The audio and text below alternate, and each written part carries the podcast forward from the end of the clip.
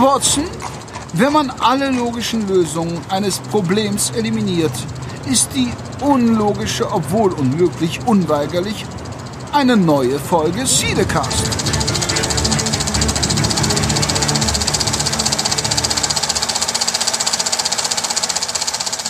Hallo und herzlich willkommen zum Cinecast Nummer 79.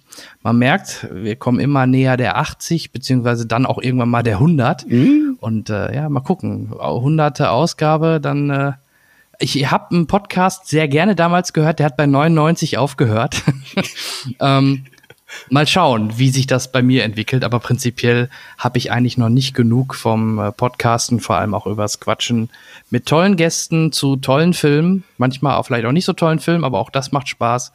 Und in diesem Sinne begrüße ich einen meiner Lieblingsgäste und ihr kennt ihn alle auch schon, nämlich den lieben Peter. Hallo Peter. Hallo Jan. Also ich äh, bedanke mich für diese warmen Einleitungsworte. Ich, freue mich auch immer wieder dabei zu sein und ich freue mich natürlich, und sonst wäre ich nicht dabei, ähm, dass du das so positiv siehst, wenn ich manchmal vor mich hin stammel. Ist ja nicht alles äh, von Blatt gelesen, sondern wirklich aus der Seele, aus dem Herzen gesprochen, was ich hier von mir gebe. Dem einen mag es vielleicht auch mal nicht gefallen, aber damit kann man ja leben, denn äh, eine Meinung darf ja jeder haben. Gut. Ja, äh, ich glaube, du hast damals, ich glaube, du hast damals auch mal gesagt, dass das halt für dich mal was anderes ist, so mehr im Dialog und frei Schnauze als mhm. ähm, deine Standardkritiken, nenne ich es mal, äh, die du halt ähm, aufnimmst, wo natürlich alles durchgetaktet und äh, wahrscheinlich auch vorher aufgeschrieben ist und du quasi das dann nur halt ähm, vorträgst. Äh, oder korrigier mich, das ist doch meistens vorher. Nein, nein, so ein normaler Radiobeitrag, oder, oder? Der, der wird, der wird geschrieben, der wird nachher vom Blatt genau, gelesen, ja. der wird produziert, der wird abgemischt. Ähm, das ja. Zwischending ist, ich sag mal, im Radio, wenn da live moderiert wurde, aber dann wird auch eine Vorbereitung getroffen und auch das Gespräch ein bisschen schon mal abgestimmt, damit man die wichtigen Punkte in der Kürze der Zeit auf den Punkt bringen kann. Ähm, wir haben ja den großen Luxus, äh, hinter uns steht keiner mit einer Stoppuhr. Ja, richtig. Das, das stimmt. Außer du musst irgendwann weg. Das war das Einzige, was ich noch habe. Aber ansonsten äh, sind wir eigentlich recht frei, da hast du recht. Ja. Ich hoffe, dass ähm, wir es in den nächsten drei Stunden, dreieinhalb Stunden geschafft kriegen. Dann müsste es hinhauen. Ja. du sag mal, du, du kommst ja, ja vom Radio und äh, vielleicht, das fragen sich vielleicht auch einige oder ich frage mich das auch. Vielleicht kannst du, weil du beide Welten ein bisschen kennst, ähm, was hm. zu sagen. Ähm, merkt das Radio das Genre Podcast oder nehmen die das wahr? Nehmen die das als Konkurrenz wahr? Ich weiß natürlich, dass gerade auch die öffentlich-rechtlichen mittlerweile auch eigene Podcasts äh, online bringen oder einfach aus ihren Radiosendungen Podcasts machen und die online stellen, wie jetzt zum Beispiel ein Serdar Somunchu bei Radio 1, mhm. ähm, der halt diese Radiosendung hat, die wird als Podcast aber auch veröffentlicht und ich würde spontan vermuten, dass er mehr Reichweite über den Podcast oder mit dem Podcastweg hat als über das klassische Radio in Brandenburg. Ähm, es ist kaum zu glauben, dass wir dieses Thema und dieses Stichwort jetzt nicht abgesprochen haben, denn ähm, ich hatte vor kurzem noch, ähm, war Mitglied in einem, an einem Treffen, in einem Meeting äh, eines Senders, für den ich äh, seit vielen, vielen Jahren arbeite, nämlich in Dortmund, Radio 91.2, der sich Gedanken über seine Podcast-Präsenz macht. Und denn ähm, die meisten auch seriösen Prognosen sagen dem Radio voraus, dass es nicht so weitergeht wie bisher von den, von den Teilnehmerzahlen oder Hörerzahlen her, äh, dass sich das äh, auch inhaltlich äh, abbilden wird und dass es aber weiterhin einen Bedarf dafür gibt. Aber man möchte ja trotzdem möglichst viele Leute erreichen, erst recht bei Sendern, ähm, die von Einschaltquoten, sprich von Werbezahlen dann auch leben müssen. Und ähm, ich kann jetzt nur für den Sender mit dem ich da zusammenarbeite, sprechen. Die wollen eine eigene Podcast-Plattform aufbauen mit verschiedenen Inhalten. Ich hoffe auch mit Kino. Dann wäre ich nämlich, so hoffe ich dann auch dabei. Aber man nimmt dieses Thema sehr, sehr ernst. Ich glaube, die großen Sender, da habe ich jetzt keinen Zugriff auf die Entscheidungsebenen, da war ich nirgendwo dabei. Aber du sagst ja schon, die Indizien sind da auch eindeutig, dass da das Thema Podcast wirklich, wirklich ernst genommen wird. Und das entscheidende Stichwort dazu habe ich unfreiwillig vorher auch schon gesagt. Es gibt keine Stoppuhr. Dadurch verändern sich natürlich die Inhalte. Wir können manchmal so vor uns hin schwadronieren. Das mag dem einen oder anderen manchmal vielleicht ein bisschen zählebig sein aber wir bemühen uns ja natürlich darum, keine, keine, ne, nicht, nicht, nicht Schaum zu schlagen. Aber wir haben nicht, wie es in uns im Radio ist, eine klare Sendeuhr und klare Vorgabe, ein Thema, egal wie komplex, wie ergiebig es ist, muss nach zweieinhalb Minuten abgefrühstückt sein. Das ist das große Ding, beim Podcast. Ich persönlich hatte immer ein sehr hohes eine sehr hohe Affinität zum Podcast als Konsument, äh, weil man sich wirklich Sachen rauspicken kann und hören kann, wann man sie möchte. Und dann eben auch schön mit viel Inhalt. Und ähm, ich, ich, deshalb ist das in meinem Leben schon sehr, sehr lange präsent. Dass das Ganze aber wohl, und das waren die Dinge, die wir auf diesem Meeting gehört haben, momentan ähm, sozusagen schon seinen zweiten Frühling erlebt. Es muss in den letzten Jahren etwas ruhiger zugegangen sein, was die, was die Hörer- und äh, Teilnehmerzahlen anging. Aber es hat vor ein paar Monaten sozusagen noch mal so eine Art Explosion gegeben, die sich immer noch entwickelt, die immer noch expandiert. Das heißt, Podcast wird in unser, in unser aller Leben noch viel präsenter werden und wird uns noch mehr Inhalte bieten und wird uns, so wie wir es jetzt auch machen, mit speziellen Dingen ähm, Angebote schaffen für Menschen, die eben durch das, äh, durch das Medium Internet, wer weiß, wo auf der Welt sein könnten. Hat man vorher mit einem Sender in irgendeinem lokalen Gebiet rumposaunt, ich sag mal, eine Ortschaft von vielleicht einer halben Million Einwohnern, was ja schon eine ordentliche Summe ist, dann musste man dafür sorgen, dass man möglichst viele anspricht, damit man viele davon auch bei der Stange hält. Und wenn wir jetzt hergehen und sagen, wir machen eine Sendung für alle Linkshänder, die Kinofilme mögen, die mit L beginnen, könnte das sein, dass wir, weil wir weltweit gehört werden können, immer noch genügend Leute fänden, um das zu einem profitablen Geschäft zu machen, wenn es ein Geschäft wäre. Wir sind jetzt hier, ich sag mal, die Ehrenamtler, ne? die Herzblutmenschen. Aber ähm, exakt, das bin ja genau ich. Ich bin Linkshänder, ja. fange mit L an, perfekt. Eben, des, de, deshalb habe ich ja gesagt, obwohl ich sagte, das Filmtitel. Du bist ja kein Filmtitel, du bist ja real. Aber äh, ja, kon konnte ich mich verständlich machen. Ich glaube. Ähm, ja, also ich, ne, ich finde, ich setze man merkt, die Radiosender die Radiogen, äh, Radiosender gehen ja schon in den Weg, dass die ihre Stream mittlerweile äh, weltweit anbieten. Ne? Das war früher ja auch nicht so. Da konntest du halt ähm, eins live oder was auch immer natürlich eigentlich nur in deiner Region hören und das war's dann. Ähm, dann gibt es das digitale Radio DAB Plus. Ähm, dadurch hast du auch schon einige Radiosender deutschlandweit vertreten. Ähm, aber die Tendenz geht halt immer mehr dahin, auch dann on demand. Man sieht es im Fernsehumfeld, Netflix und Co., Disney Plus und alles, was da kommt die gehen genau dieses Konzept nach. Da, läuft, da läuft quasi, die laufen quasi dem Fernsehen dann quasi den Rang ab. Und äh, ähnlich hast du es ja auch bei der Presse. Ne? Also Print ist tot, sagt man ja immer so gerne. Ähm, ist sicherlich auch im großen Teil der Fall. Vielleicht noch so ein paar für regionale Geschichten immer noch ganz spannend und für ältere Leute sicherlich auch noch ein Thema, die nicht unbedingt auf die digitalen Medien äh, setzen oder damit vertraut sind. Aber auch da hast du halt diesen, diesen, diesen Wechsel gesehen von Print Richtung immer mehr Richtung Online. Und ähnlich sehe ich es halt bei, bei Radio oder generell gerade bei solchen Sendungen, wo es auch mehr um Talk geht und nicht um Musik, äh, dass die halt immer mehr natürlich in diese On-Demand-Schiene, also sprich in den Podcast-Bereich wandern. Finde ich ne, ganz normal. Also Musik äh, Radiosender ist vielleicht immer noch ganz okay, wobei auch da Spotify, Amazon Music und Co. natürlich auch ihr Werk beitun, dass du heutzutage im, im, im Auto, im halbwegs modernen Auto ja über Bluetooth sowieso dann eher sogar vielleicht Spotify und Co. hörst und deine Musik hörst, die du hören willst, anstatt auf einen Radiosender angewiesen zu sein, der bestimmte Playlists hat, wo immer halt bestimmte Musik nur abläuft. Und so entwickelt sich das Gefühl für mich in diese Richtung halt.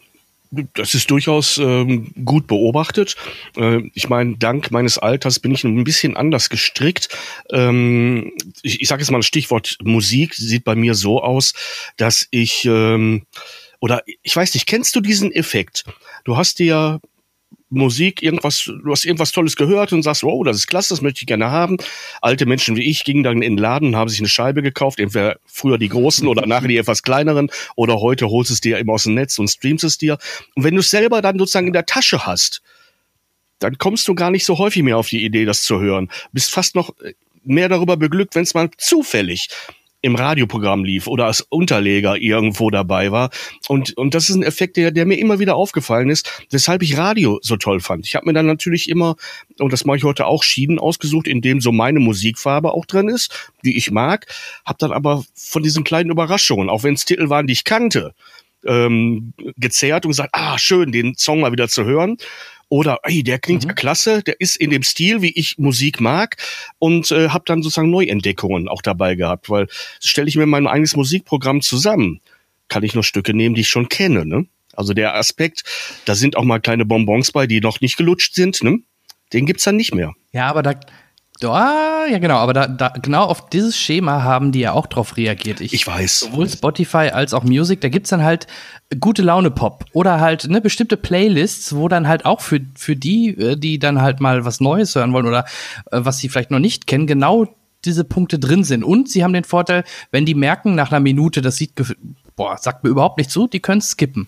Das ist halt nochmal dann einer der Riesenunterschiede. Also, wenn mhm. du sagst, ich stehe auf Country, dann hast du sicherlich bei Music halt auch genügend verschiedenste Variationen von Playlists äh, mit Country-Musik und die auch regelmäßig gepflegt werden, aktualisiert werden und und und, die du dir dann halt regelmäßig oder die du dir anhören kannst, dann hast du wieder so dieses ähnliche Konzept. Äh, Radio, klar, es gibt Spartenradiosender, die bestimmte Musikgenres bedienen, da kannst du es genauso haben. Äh, aber ich sag mal, bei den großen Bekannten, da hast du ja meistens so Standardpop und wenn du jetzt zum Beispiel mehr auf Rock stehst, musst du schon Glück haben, dass bei WDR 2 zwei vielleicht in der Stunde einmal ein, ein Rock-Song läuft, als Beispiel. Also also auch da, das adaptieren die schon ganz geschickt und ja, äh, im Grunde also ich möchte es auch heutzutage kaum noch missen. Das Einzige, mhm. ähm, warum ich manchmal dann doch auch im Auto noch Radio höre, ist vielleicht natürlich der News-Anteil, wenn ich eh am Autofahren bin, dass ich ab und zu mal Stau, Nachrichten, Wetter oder vielleicht so ein paar Random Facts oder auch mal wirklich Reportagen oder Informationen oder Interviews hören kann ähm, die ich vielleicht manchmal dann nicht im Podcast habe oder in, in, ich sag mal, in den Streaming-Anbietern. Ne? Ja, ich bin, was, was Radio angeht, sowieso eher ein Wortkanalhörer. Aber du, du siehst, sie imitieren im Prinzip ja. Hörgewohnheiten, die wir vom Radio her kennen, dass wir, dass wir so unsere Favorites haben. Ich, ich will das nicht schlecht reden, absolut nicht, absolut nicht. Und ich spreche auch über Radio und Radiosendungen, die es schon lange so nicht mehr gibt, wo man DJs hatte, ähm, Moderatoren hatte, die wirklich Empfehlungen mit reinbrachten an Musik. Ähm, Alan Banks zum Beispiel. Also ich weiß nicht, wie viele tolle Musik ich durch den Mann erst kennengelernt habe oder einen Plattenhändler, bei dem ich fast lückenlos mein Ausbildungsgehalt abgeliefert habe, der aber auch immer wieder schöne Sachen aus dem Regal gezogen hat, weil er mich kannte und sagte, die hörst du dir jetzt mal an. Und in den meisten Fällen hatte er dann mein Geld. Ähm, aber im Prinzip macht das hier, machen die das hier etwas technologischer, über die, die Streaming-Dienste auch. Wobei, aber das ist eine ganz unterschwellige Sache, nur bei alten Menschen wie mir, äh, mir der Ratgeber äh, ähm, über einen Logarithmus vielleicht nicht ganz so angenehm ist wie ein persönlicher. Ne? Ich fand persönliche Empfehlungen immer interessanter, ob sie es letztendlich sind oder effektiver sind oder einen weiterbringen. Ich weiß es nicht. Ähm, wie gesagt, ich möchte es nicht schlecht reden und im Prinzip gibt einem dieses äh, die Technik, die wir heute haben, unendlich viele Möglichkeiten. Und man wäre schlau, wenn man selber so viel wie, wie man kann zu seinem Nutzen davon ne, auch benutzt und, und ähm, zu seiner Freude dann auch einsetzt. Ja, genau. Ja, super. Ähm, ja, ist auf jeden Fall ein interessantes Thema und wir werden sicherlich mit der nächsten, in den nächsten Jahren weiter verfolgen, wie sich das Ganze weiterentwickelt. Ähm, na, also ich drücke dir die Daumen, wenn du da die Möglichkeit hast. Dann habe hab ich schon, dann habe ich schon einen Interviewgast sozusagen jetzt schon in der Leitung. Sehr gerne. Es wäre mir eine Ehre, ja, aber, ne? aber ja. warten wir ab, wie es sich dann entwickelt. Ich hoffe, dass du die Möglichkeit hast. Ich habe immer so ein bisschen die Befürchtung, dass dann die die ähm, die Sender eher überlegen, hm, wen können wir da hinsetzen, der schon prominent ist. Ne? Natürlich. Mhm. Ähm, könnte es natürlich auch passieren, dass die dann jemanden da für so eine Moderation gewinnen wollen. Also übertrieben gesagt wie ein Steven Gätchen oder jemand, der kinoaffin ist und eine Marke ist oder bekannt ist, weil dann vielleicht mehr Klickzahlen da sind. Das ist vielleicht die einzige Gefahr. Inhaltlich würde ich dem Sender immer empfehlen, nimmt den Peter, dann habt ihr auf jeden Fall jemanden, der auch weiß, wovon er spricht. Mm, mein Gott. So. Wenn ich könnte, würde ich jetzt mit dir anstoßen, aber wir sitzen ja nicht wirklich ja, direkt nebeneinander. ja, das machen wir noch. Ähm, ja, ich frage ja immer ganz gerne erstmal, ähm, was wir so zuletzt gesehen haben. Wir hatten im Vorgespräch schon gemerkt, dass wir zum Teil auch unterschiedliche Sachen gesehen haben. Du vielleicht in den, in den letzten ein, zwei Wochen weniger, wie ich vielleicht sogar ausnahmsweise. Ja. Ich habe jetzt die Gelegenheit genutzt, doch ein paar mehr Filme mal zu sehen. Ich habe zum Beispiel auch den, den Spider-Man äh, nachgeholt, äh, den Far From Home. Hattest du den gesehen? Ja, hatte ich gesehen. Ähm, ich, ich muss fast sagen, ich kann mich kaum noch daran erinnern. Ähm, Okay. Ich, äh, ja, das, das spricht auch wieder Bände, ich geb's zu.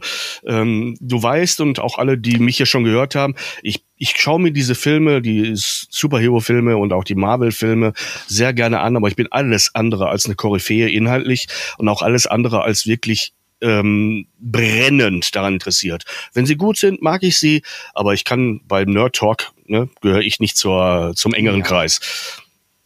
Ähm, ich wollte auch nur ganz kurz ja. ähm, meine Meinung zugeben, weil letzte Woche, oder nicht letzte Woche, letztes Mal haben wir auch kurz drüber gesprochen, über das MCU und solche Geschichten. Und bei Spider-Man ist es halt so, äh, die, der neue Film, da war ja der Mysterio, der, der Gegenspieler von Jake Gyllenhaal gespielt. Und ich fand das schon sehr cool inszeniert und die Idee, wie sie das aufgebaut haben. Und auch das Ende fand ich dann doch sehr, sehr, sehr überraschend und sehr, straight und ich bin sehr gespannt, wie sie das auflösen wollen, wenn vor allem äh, es sich bewahrheiten sollte, dass Spider-Man wirklich das MCU verlässt, weil Sony und Disney im Clinch sind. Deswegen bin ich da sehr gespannt, wie das da weitergeht und in der Summe hat, fand ich den Film, genau wie du auch schon sagtest, sehr unterhaltsam. Im Gegensatz vielleicht zu anderen Marvel-Filmen ist so ein Spider-Man-Film immer noch ein bisschen, ein bisschen leichtfüßiger gefühlt und mit den, mit dieser Reise durch Europa, das war schon ganz nett gemacht. Also, von mir auf jeden Fall, wenn ihr die Möglichkeit habt, den Film dann jetzt über einen Streaming-Anbieter oder bald dann auch auf Blu-ray zu sehen, kann man machen. Ist äh, keine Zeitverschwendung. Nö, das ist, ist gutes Popcorn-Kino, ohne Wenn und Aber. Äh, die großen Ensemble-Filme, das ist große Operette, ne? wenn du 20 Superhelden hast ja. und äh, Megaschlachten und äh, es nicht mal eben um das Universum am Stück geht. Ähm, das ist einfach, es hat eine andere, ne? andere Haptik. Und äh, aber ich habe ihn mir gerne angesehen, nur wie gesagt, die Flammen brennen bei mir bei anderen Filmen. Genau, und apropos andere Filme, da würde ich direkt zu dir überleiten. Peter, was hast du denn zuletzt gesehen oder wo möchtest du drüber reden? Ähm, lass uns einfach mal so chronologisch gleich durchgehen. Ich glaube, du hattest inzwischen auch S2 hm? gesehen, ne? Die Fortsetzung von S. Genau, S2. Und ja, Chapter 2, ne? Chapter 2. Hallo. Es ist wieder da, nach 27 Jahren. Das kinderverschlingende Monster in der Maske eines Clowns, das in der kleinen Ortschaft Gary im US-Bundesstaat Maine seine blutige Spur hinterließ. Auch wenn der Club der Verlierer damals das Böse besiegen konnte, so wurde dieses furchterregende Kapitel doch nie ganz abgeschlossen. Und nun ist er tatsächlich wieder zurück, Pennywise. 27 Jahre habe ich von euch geträumt. Habe ich mich nach euch gesehnt. Habe ich euch vermisst. Eine Vorfreude, die nicht unbedingt auf Gegenliebe stößt. Im Gegenteil. Die Kinder von einst haben noch eine offene Rechnung mit Pennywise. Wir haben etwas geschworen. Schwört das. Wenn es nicht tot ist. Wenn es je wieder zurückkommt. Dann kommen wir auch zurück. Wir haben es nicht aufgehalten. Pennywise. Der Clown. Und weil schon wieder Kinder verschwinden und ein Schwur nun mal ein Schwur ist, nehmen sie den Kampf gegen das Böse auf. Wohlweislich, dass das kein Ausflug zum Ponyhof wird. Schließlich muss sich jeder von ihnen seinen schlimmsten Kindheitsängsten stellen. So wie Beverly, die noch einmal zurück in die Wohnung will, in der sie aufgewachsen ist und in der jetzt eine reizende alte Dame wohnt. Ich bitte um Entschuldigung. Es wird hier so furchtbar heiß um diese Jahreszeit. Das macht nichts. Man denkt, man würde jeden Moment tot umfallen. Aber Sie wissen ja, was man über Derry sagt. Hm. Niemand, der hier stirbt, stirbt jemals wirklich. Und nach dieser kryptischen Bemerkung der alten Dame vergehen ein paar endlose Sekunden, bevor Dinge geschehen, mit denen niemand gerechnet hat. Was folgt, ist einer von mehreren visuellen Höhepunkten in S Kapitel 2. Nachdem der erste Kinofilm vor knapp zwei Jahren weltweit gute 700 Millionen Dollar in die Kassen gespült hatte, musste niemand mehr fragen, ob vielleicht auch noch der Rest der Geschichte verfilmt wird. Und so ging man her, besetzte die Kinderrollen wie im ersten Teil, engagierte für deren erwachsener alter Ego eine Riege Top-Schauspieler und setzte Andy Muschietti wieder auf den Regiestuhl. Das alles mit einem sichtbaren Aufwand an Special Effects und aufwendigen Kulissen kombiniert, funktioniert auch diesmal wieder nahezu perfekt. Um aber in den vollen Genuss auch der Details und versteckten Hinweise zu kommen, sollte man Teil 1 allerdings schon gesehen haben. Man kann sich aber auch noch einmal die 1600 Seiten von Stephen Kings Bestseller in gedruckter Form zu Gemüte führen.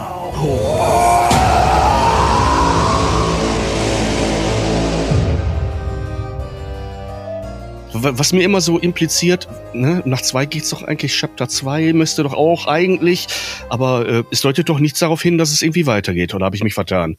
Also im Film nicht wirklich zwingend. Ich habe wohl irgendwo auf Seiten mal aufgeschnappt, dass die am Überlegen sind, da eine Fortsetzung zu machen. Und gerade wenn er natürlich finanziell erfolgreich ist, ist, ist der Reiz sicherlich da. Aber ob das wirklich jetzt passieren wird innerhalb der nächsten Jahre, äh, glaube ich noch nicht. Also die stürzen sich ja momentan eher auf anderes King-Material wie Dr. Sleep mit mhm. Evan McGregor in der Hauptrolle, wo es zurückgeht ins Shining quasi oder das Shining wieder da ist. Ähm, ich glaube, ganz generell sind die immer noch ganz angetan von Stephen King. Sie haben natürlich auch ein paar Rohrkrepierer dabei gehabt, aber das war natürlich ähm, mit Ansage wie The Dark Tower, den man mhm. von vornherein falsch angegangen hat, den, ganzes, den ganzen Film. Ähm, aber in der Summe funktioniert King-Material, glaube ich, immer noch sehr gut. Und äh, ja, äh, die hatten dann noch die, die ähm, Friedhof der Kuscheltiere war ja noch dabei. Jetzt kommt, wie gesagt, Dr. Sleep und ich meine auch, dass die Produzenten von S, die Muschettis, oder wie mhm. heißen die nochmal? Ja. Ähm, dass die auch, äh, ich hatte nur gelesen, dass die wohl Stephen King treu bleiben, also werden die wohl auch in der nächsten Zeit noch anderes ähm, King-Material verfilmen. Da müssten sie mehrere und, Leben für haben. Ne? Also das reicht, das Material, ja. was King geliefert hat. Nicht nur, dass er Bücher schreibt, die äh, die meisten Telefonbücher an Dicke übertreffen, äh, auch die Anzahl. Also ich bin bis heute der Meinung, der Mann müsste eigentlich eine Schreibfabrik haben, aber das ist ein Gerücht. Ja. Ja, also ja. diese Mengen und ist unglaublich. Findest nicht? Und dann ja, noch, absolut. Vor allem dann auch noch unter anderem Pseudonym. Dann noch die Pseudonyme, eben. Die Richard Bachmann-Sachen, die dazukommen. Also, Aber hallo, also exakt. ich frage mich, wie, wie, wie oft man äh, pro Sekunde auf eine Tastatur klopfen kann. Und dann kommen noch ganze Sätze ja. und richtige Geschichten raus und nicht mal die schlechtesten. Hm. Ähm, aber Chapter 2, wie wollen wir anfangen? Soll, soll ich erstmal mal du magst, was dazu erzählen oder möchtest hau du mal, Hau mal einen raus. Ich höre dir interessiert zu. Okay. Genau, da bin ich mal gespannt. Ich kenne deine Meinung auch zu dem Film überhaupt nicht, deswegen bin ich mal gespannt, ob du mir gleich die Meinung äh, äh, zerfetzt oder vielleicht sogar ähnlicher Meinung bist. Also, ich war ein Freund oder bin ein Freund auch vom Chapter One. Mir hat das sehr gut gefallen. Klar, war wieder dieses 80er-Jahres-Setting, Kinder, alles super, macht viel Spaß, hat diesen Stranger Things-Vibe gehabt. Pennywise super gecastet, auch im zweiten Teil äh, mit, äh, mit den Skarsgård, der, der macht das super und das, das ist auch immer unheimlich. Es gibt auch im zweiten Teil wieder Szenen, wie mit diesem kleinen Mädchen, äh, boah, da möchte man am liebsten wegschauen. War vielleicht nicht so ganz emotional und so tief wie jetzt zum Beispiel mit dem Jungen aus dem ersten Teil. Ähm, im Regen, aber es war trotzdem wieder sehr, sehr gut. Ähm, ich fand, Pennywise hat man in dem zweiten Teil deutlich mehr gefühlt in den Hintergrund gestellt.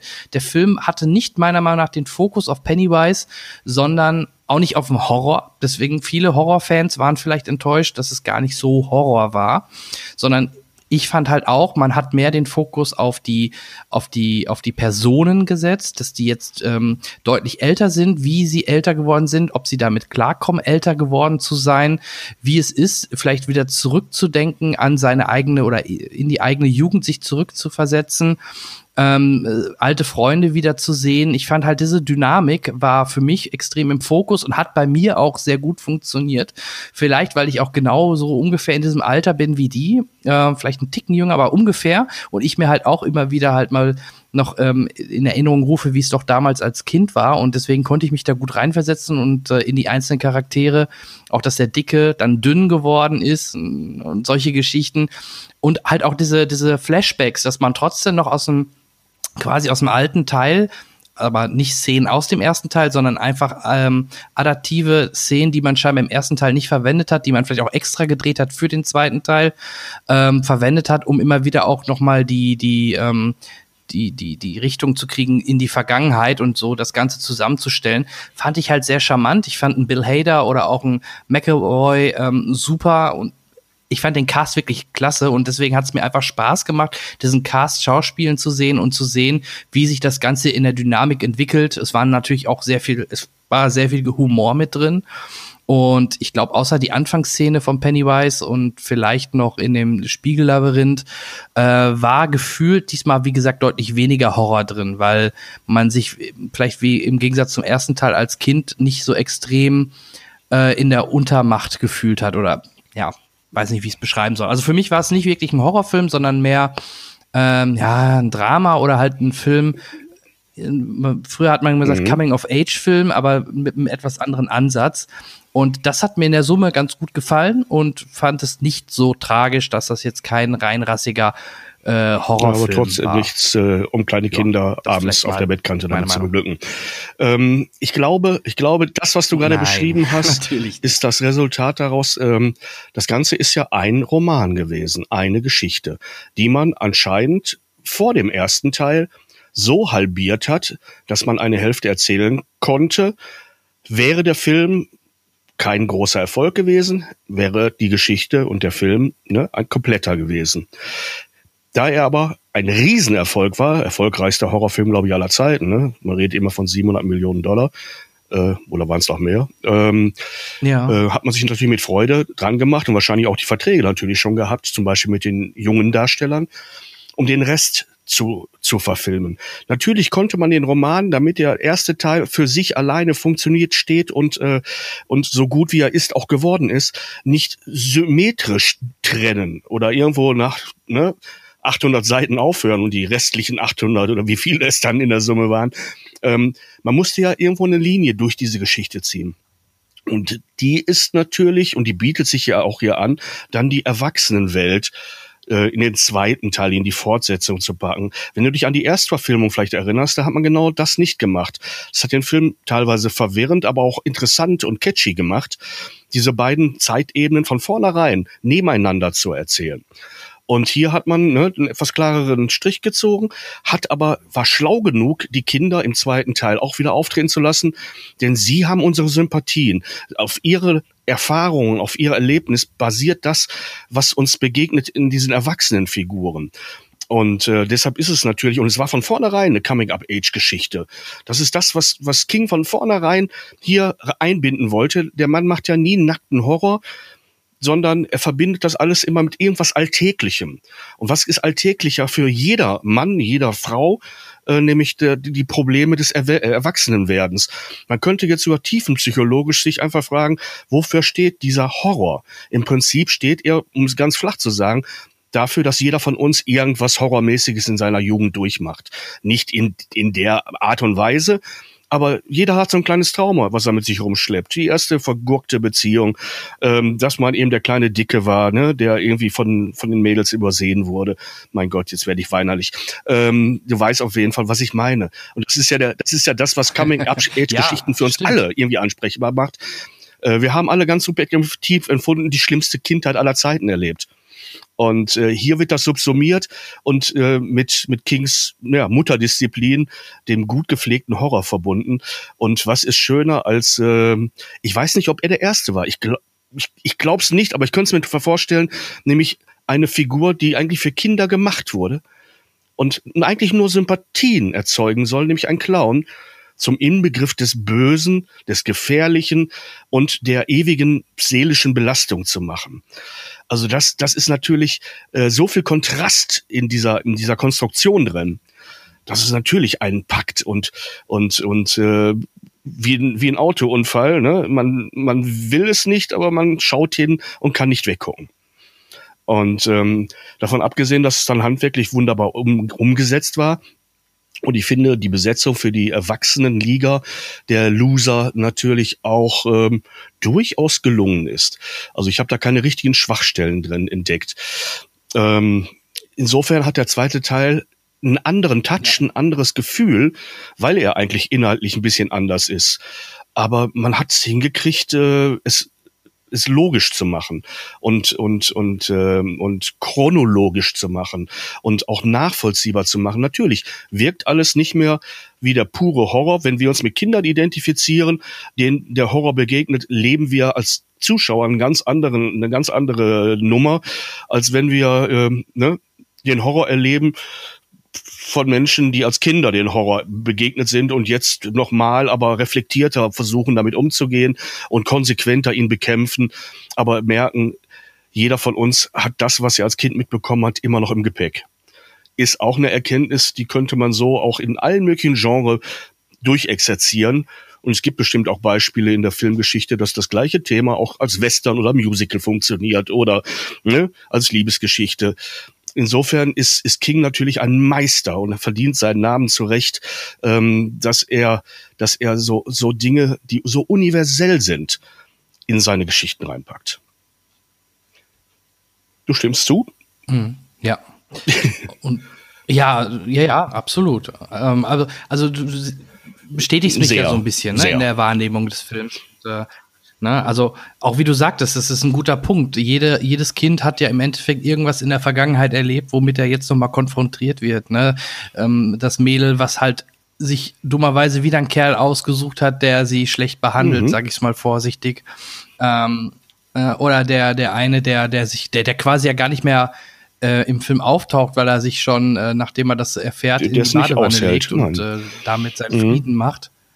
Genau, der es gar nicht erst aushält, ne? Und gerade auch das Thema mit dem Dicken und jetzt Dünnen und, und also diese ganzen Themen werden da ja auch noch mal alle aufgegriffen und ähm, ja, deswegen hat mir der Film halt, muss ich sagen, auch wirklich gut gefallen ähm, und ja, macht vielleicht gerade im Zusammenspiel mit Teil 1 Sinn. Ähm, ja, man das ist immer die Frage, wie willst du es aufbauen? Ich fand es eigentlich vom Prinzip her gar nicht so schlecht, dass man so in diesen Teilen das einmal erstmal, weil so ist es ja auch, der Horrorclown taucht alle x Jahre auf, also macht man erst den ersten Teil mit den Jungen und dann im zweiten Teil die Älteren. Aber deswegen war ich sogar fast schon überrascht, dass dann doch viele, viele Szenen nochmal ähm, aus der Kindzeit ähm, in dem zweiten Teil auftauchen. Ich hätte jetzt fast davon ausgegangen, dass man vielleicht mal paar Sekunden Einbl äh, Einblendungen nochmal kriegt, wo nochmal dargestellt wird, hey, der Junge ist jetzt der, damit man da ne, so eine Brücke schlagen kann und das nochmal so ein bisschen verinnerlicht. Aber nee, das war ja wirklich schon noch ein bisschen mehr Screentime oder deutlich mehr auch nochmal von den Kindern. Ähm, manchmal teilweise sogar gefühlt kleinere Szenen, äh, die nochmal in der Kindheit aufgegriffen werden, wo es dann irgendwann die Überblendung gibt zu den, ähm, mhm. zu den Erwachsenen, ne? wo sie dann jetzt plötzlich stehen. Ne?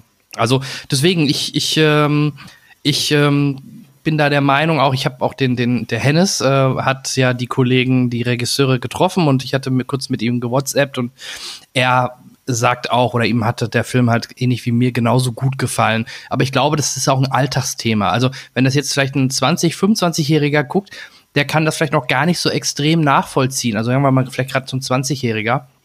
Ähm, oder emotional connecten, wie wir vielleicht, die schon ein bisschen älter sind. Vielleicht liegt, vielleicht hängt es damit zusammen.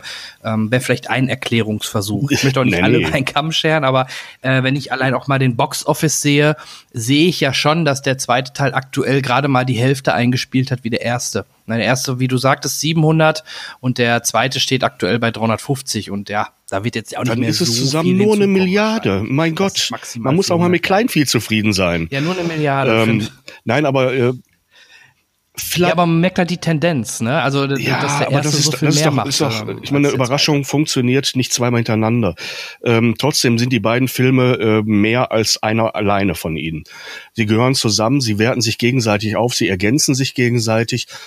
Ähm, worauf ich jetzt mal zurückkommen wollte, natürlich ist für so einen Menschen wie wie, wie ich es bin, äh, immer auch so eine rationale Aufgabe, so einen Film zu de dechiffrieren, zu entschlüsseln. Aber im Prinzip, äh, ich habe mich immer gefragt, warum 27 Jahre? Gibt es dafür einen Anlass? Warum nicht 24 Jahre? Warum nicht 23? Äh, 29,5? Ähm, oder warum ist es schon eine Serie, nur weil es zweimal passiert?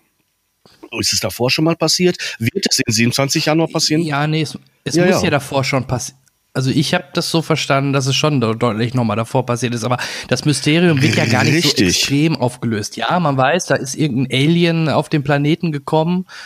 Es muss warum, nicht. Aber wieso, weshalb, warum? Weißt, und die weißt du, was ich inzwischen glaube? Ja King war einfach so schlau, mit diesen 27 Jahren dafür zu sorgen, dass eine Generation, eine komplette Generation dazwischen liegt. Um diesen Unterschied zu zeigen zwischen ja. Kindheit mhm. und Erwachsenenleben und der Verbindung, nicht nur den Unterschied, sondern auch die Verbindung. Denn was, das, was sich als Kind prägt, wird auch ne, in dir noch stecken, wenn du erwachsen bist. Und deshalb ist deine Bemerkung zu sagen, du schickst da jetzt jemand rein, der so, ich sag mal, zwischen diesen beiden Phasen steckt der kein Kind mehr ist, aber auch noch nicht 27 Jahre hinter seiner Kindheit. Der wird vielleicht mehr Probleme haben, die in diese, mhm. in diese Analyse zu kommen und zu sagen, ja, ähm, erwachsen werden bedeutet, dass man sich mit seiner Kindheit und seinen Problemen aus der Kindheit auseinandersetzt. Und das, dass die eigenen Ängste dieses bestimmen, das ist in so vielen Filmen natürlich thematisiert, dass das Böse von deiner Angst lebt und der Angst, die du vor der Angst hast, sozusagen. Das ist eigentlich ein Urthema, ne? Da, äh, da geht mehr als King äh, ja. gehen da auf dieses Thema ein. Das findest du in der Science Fiction genauso wie im Fantasy, dass, dass die größte Schwäche ist, ne, eine Angst ja. zu haben, die es zu überwinden gilt. Die ganzen großen Eben der Menschheitsgeschichte haben irgendwo dieses Thema immer wieder drin. Und deshalb gehört King eben zu, der, zu den Großen der, ja. der Autoren. Schau dir das epische Meisterwerk an, ähm, wenn du historisch mal dir anblickst. Mhm. Harry Potter.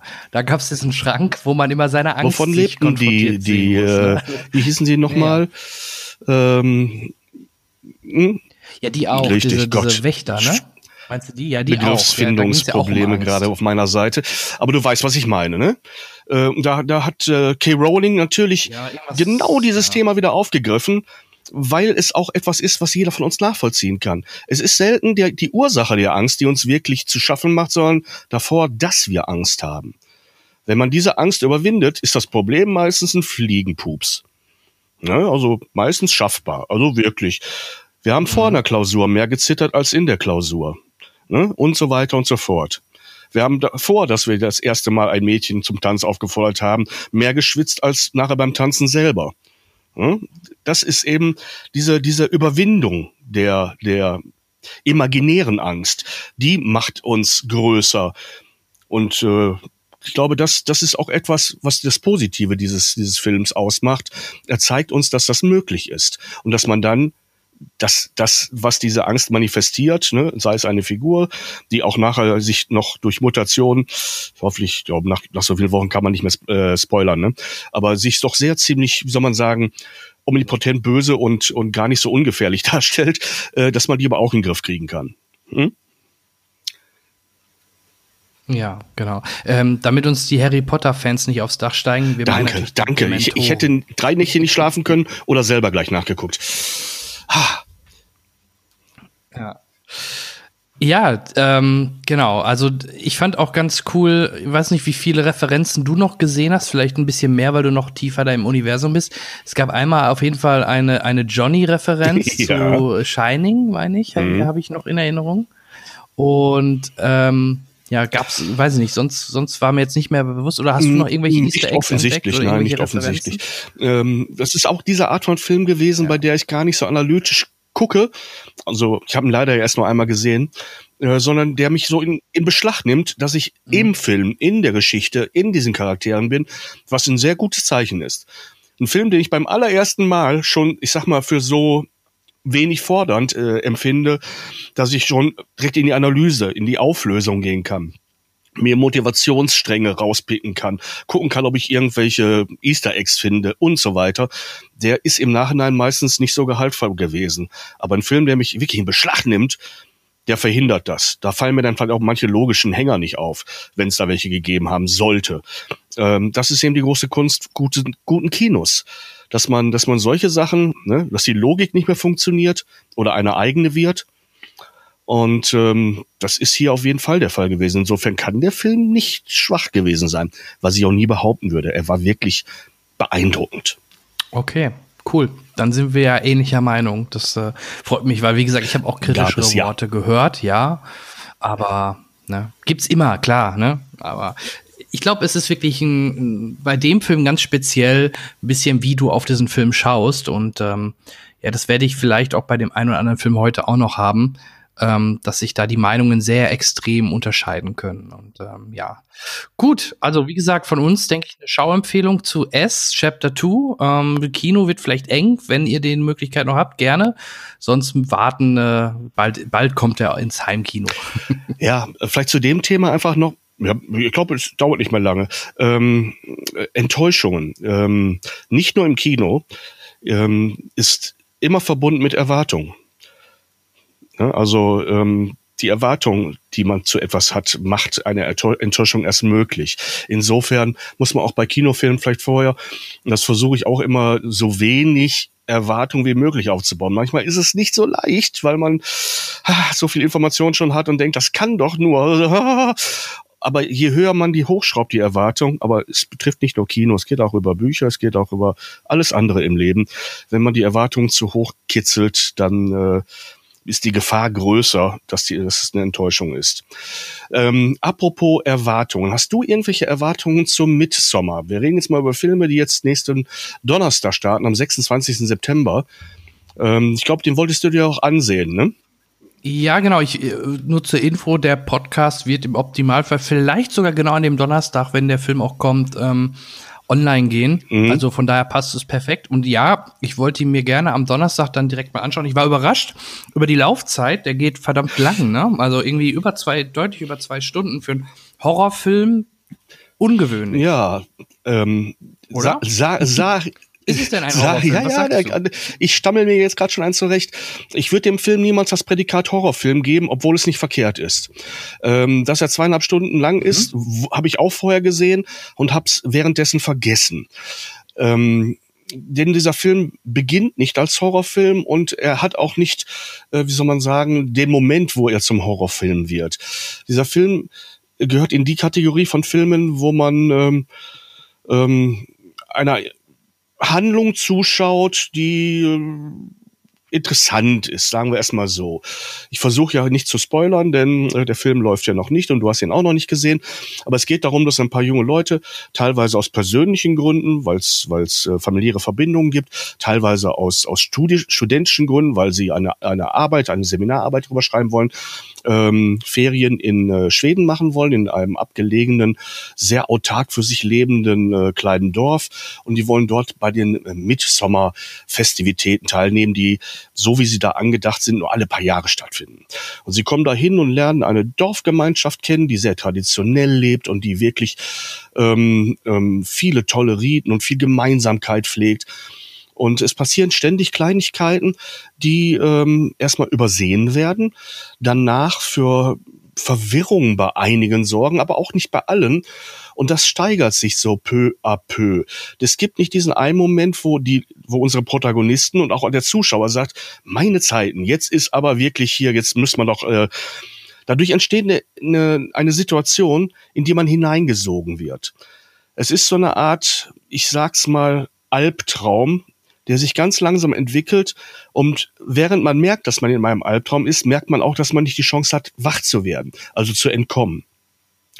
Dieser Film hat ich sag mal, es gibt einen Stilbruch in diesem Film, der aber sein muss. Es gibt eine einzige wirklich explizite Szene, explizit gewalttätig.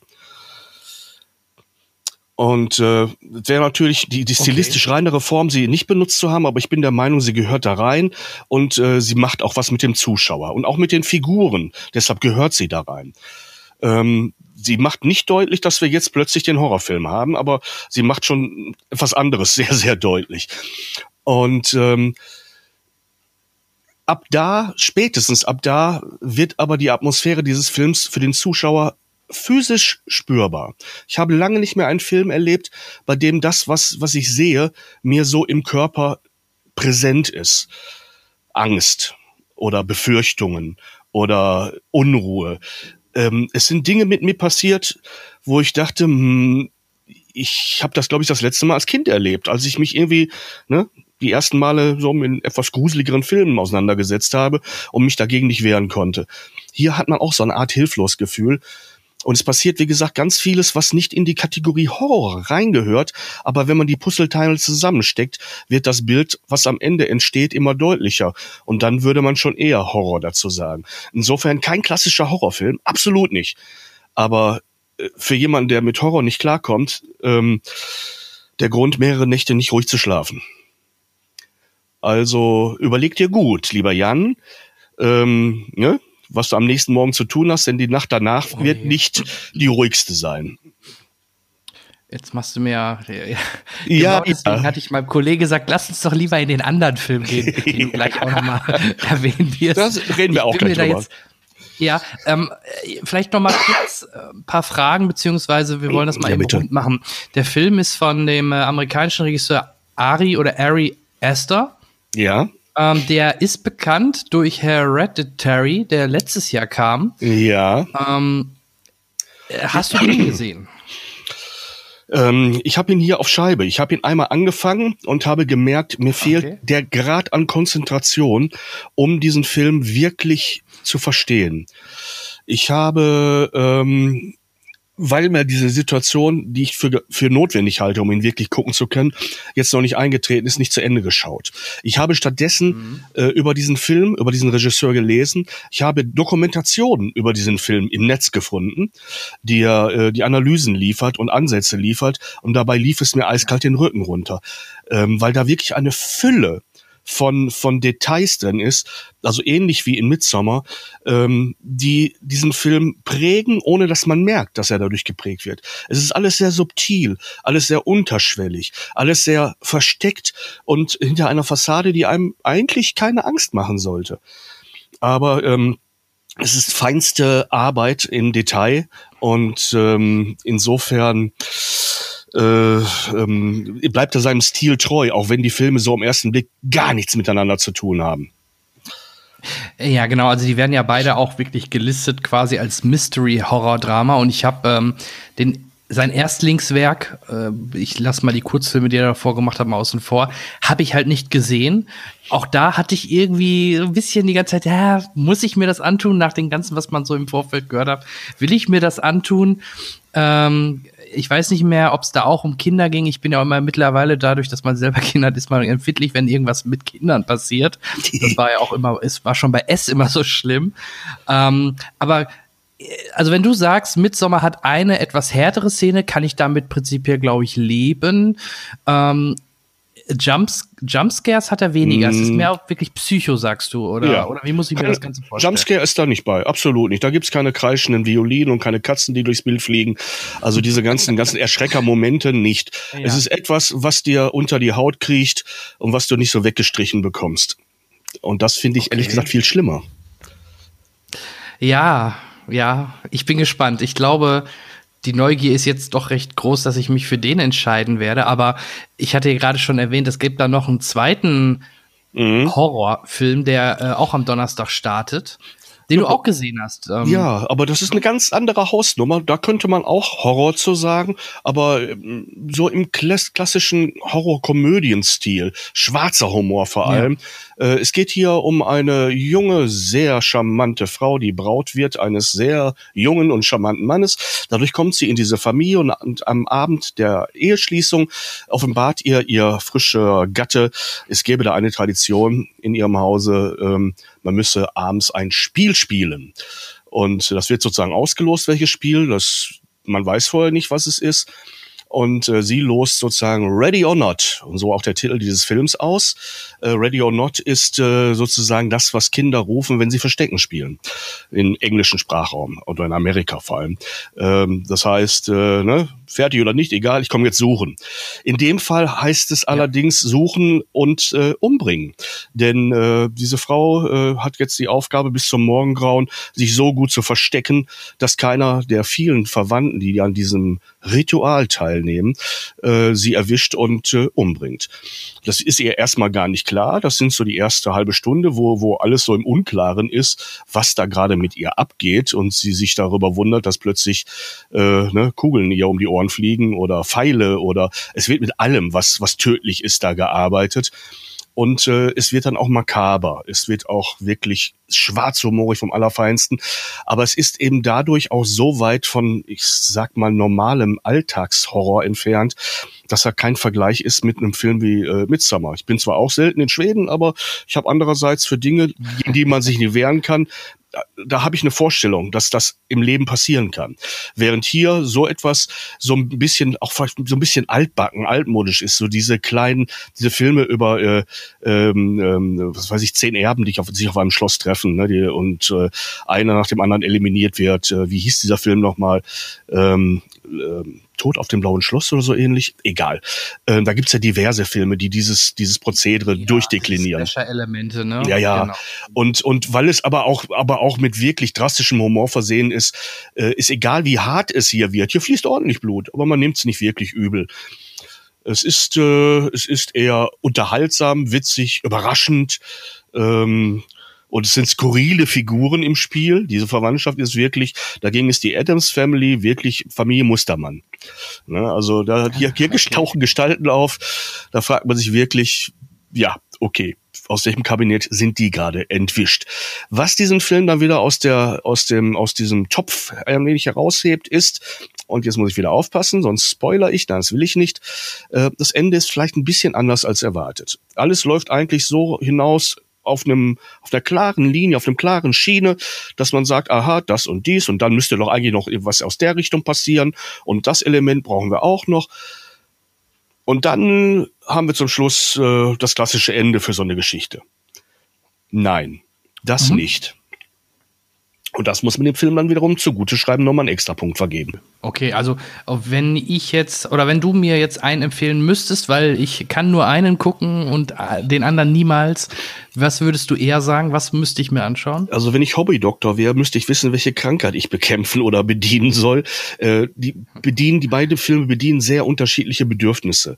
Und wie ich gerade schon sagte, wenn man es falsche falsche Erwartungen ne, mit, mitbringt, dann äh, wird es eine Enttäuschung.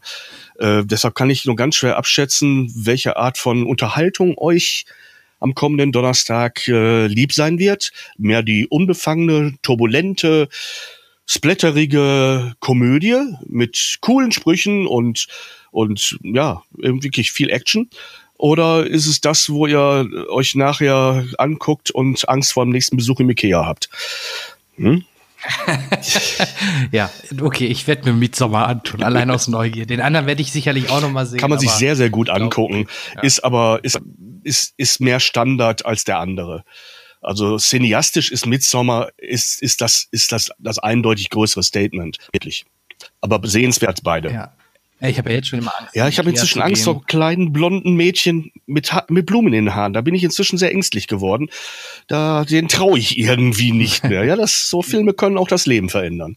Tu es. Ich werde ihn mir anschauen. Ähm, wenn wir schon beim Blutigen sind, mhm. ich habe auch was Blutiges gesehen. Ähm, der trägt sogar Blut in seinem äh, Titel, nämlich den fünften Rambo-Film mit dem Untertitel Last Blood. Da war ich leider krank. Ich bin ja, wie man es so ein bisschen hört, immer noch ein bisschen nasal. Den habe ich nicht gesehen. Ich bin sehr interessiert, was du gesehen hast ich hatte keine riesen Erwartungen. Ich ähm, habe mich einfach mal gefreut, äh, Rambo oder äh, Sylvester Stallone in der Rolle wieder zu sehen. Man muss schon sagen, er sieht schon mittlerweile sehr böse ramponiert aus, Botox-mäßig, Gesicht aufgedunsen und also optisch ist das schon gefühlt an der Grenze. Ähm, dann muss man sagen, ich habe ihn in Deutsch gesehen.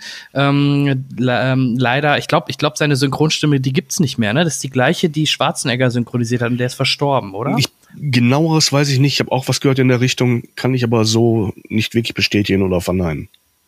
Mhm. Weil das würde ja auch erklären, warum ähm, auch Schwarzenegger mittlerweile eine andere Synchro jetzt auch im Terminator und so hat. Ähm, Synchronsprecher Thomas Danneberg. Thomas Danneberg. Thomas Danneberg ja, natürlich sagt einem, das ist einer der ganz, ganz, ganz, ganz ah, großen. Aber ich kann es dir leider weil wenn er noch leben würde, würde es ja keinen Sinn machen, Rambo eine andere Es gibt Stimme nicht viele, tun, viele Leinwandhelden, die über so viele Jahre eine feste Synchrostimme hatten. Und äh, das hat auch seinen guten Grund, weil es lebt dann in der entsprechenden Version noch davon, ja. Aber ich glaube, Danneberg ist nicht, noch nicht ja. verstorben. Lass mich raten, aber so schwer gesundheitlich angeschlagen, Richtig. dass er nicht mehr arbeiten kann oder will oder sollte. Genau, richtig. Er ist wohl irgendwie, genau, er steht hier auch in, im, im Wiki.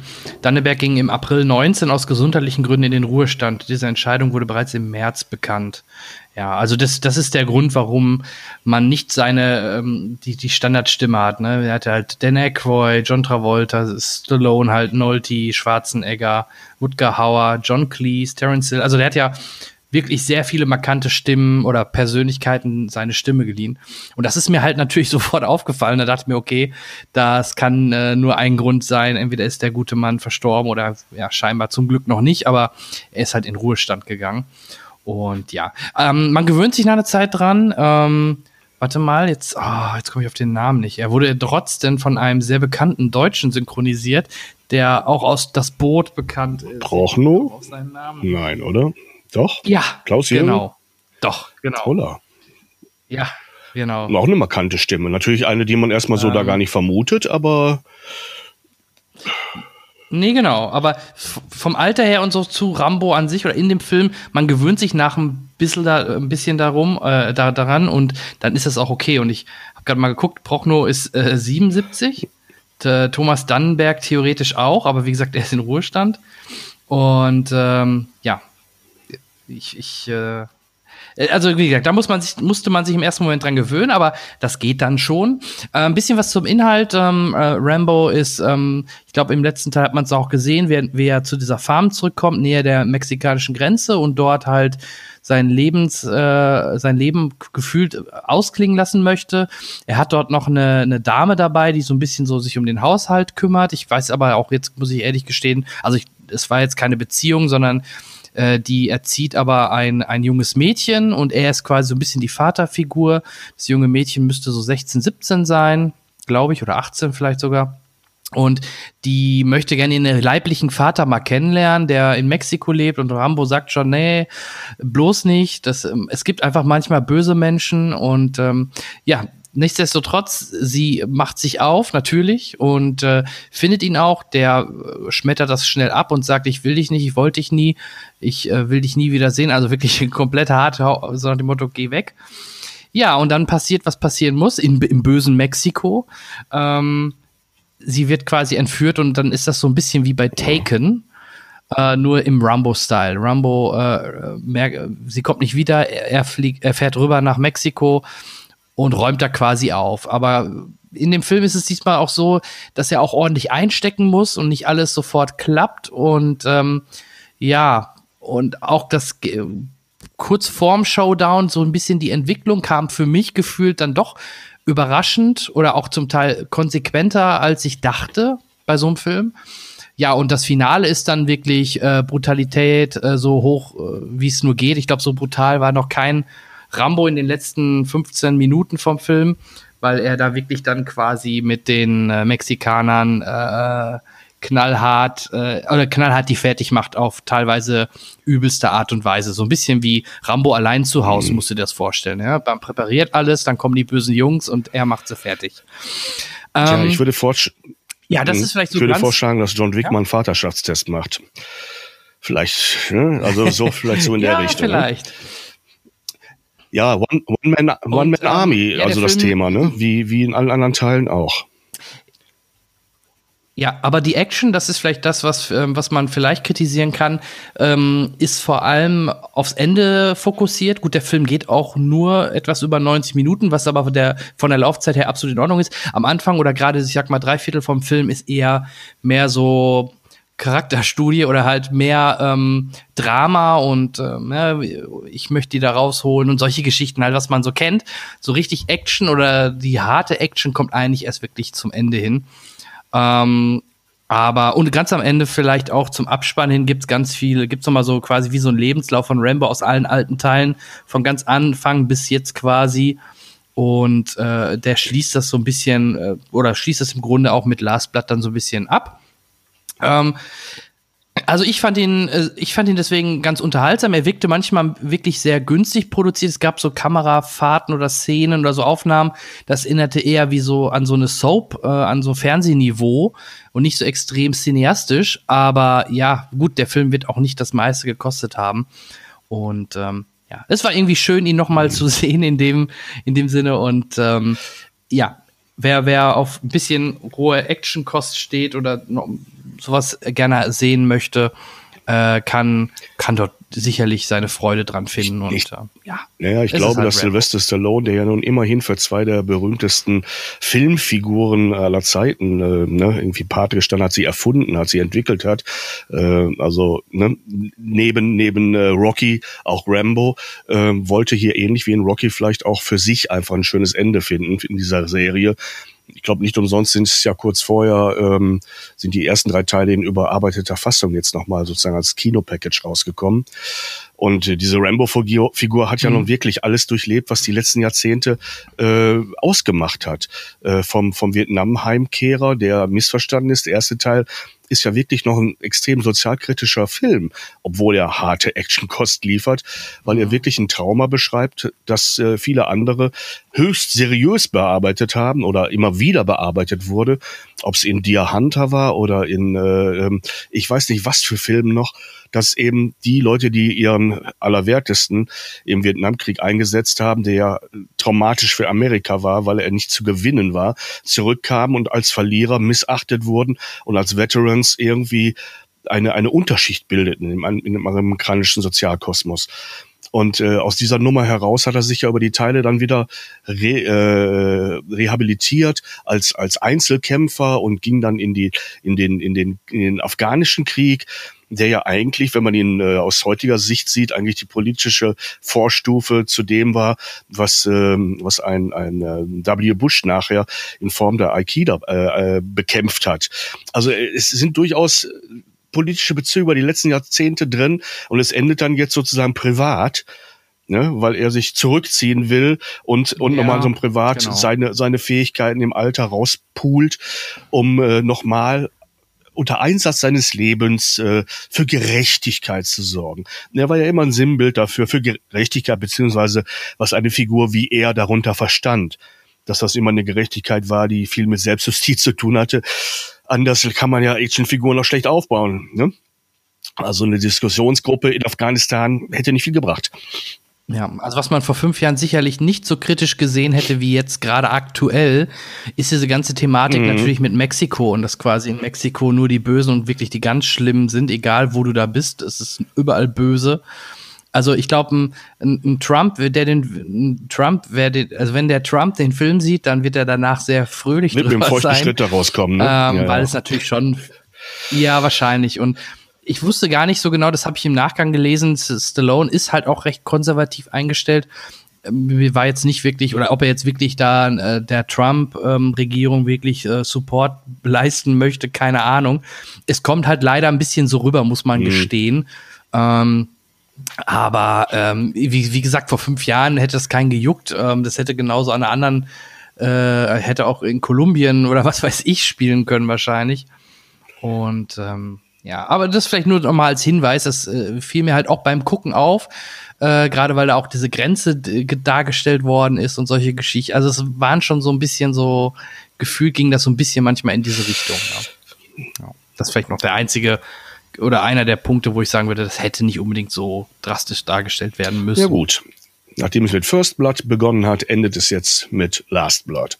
Exakt, das ist lustig. Ähm, vielleicht kleiner Fun-Fact: Ein Freund von mir, der hat schon in den 90er Jahren mit seiner VHS-Kamera hat er immer so Filmchen gedreht und der war damals schon großer Rambo-Freund mhm. neben Terminator. Er, hatte, er hat damals schon ein Terminator 3, also aus Spaß selbst gedreht, wirklich äh, ganz günstig. Da habe ich sogar damals mal mitgespielt.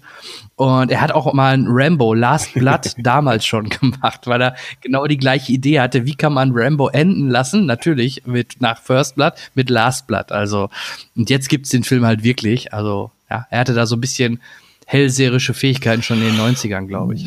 Vielleicht hat man ihn auch kopiert. Er sollte mal seine Rechte prüfen lassen. So, was haben wir noch im Gepäck? Worum sollen wir uns noch kümmern? Ähm, genau, ich habe äh, lustigerweise letzte Donnerstag, wo ich Rambo dann gesehen habe, das war der zweite Film. Ich habe ja. davor noch einen anderen Film gesehen, der eigentlich genau immer auch in so mein Beuteschema geht, nämlich in das Sci-Fi-Genre. Und ähm, dort habe ich den neuen Sci-Fi-Film, oder was heißt neu, also den Sci-Fi-Film gesehen von Regisseur James Gray der auch die versunkene Stadt Sie gemacht hat, was äh, wirklich ein, auch vielleicht ein kleiner Geheimtipp ist. Und er hat uns gebracht ah. den Film Ad Astra. Astronaut Rory McBride ist ein Einzelgänger. Sowohl bei der Arbeit, wo er immer hochkonzentriert seinen Job erledigt, als auch im Privaten, wo echte Beziehungen nicht zu seinen Stärken gehören.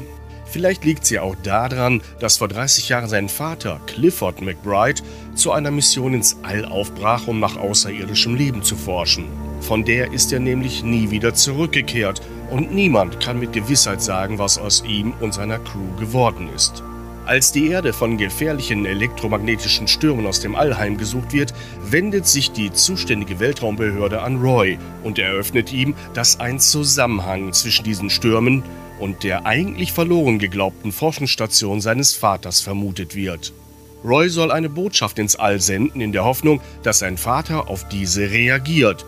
Doch dafür muss Roy aber erst einmal selber in den Weltraum aufbrechen, denn die Nachricht kann nicht von der Erde aus versendet werden. Machen Sie es gut, Major. Seien Sie vorsichtig. Danke.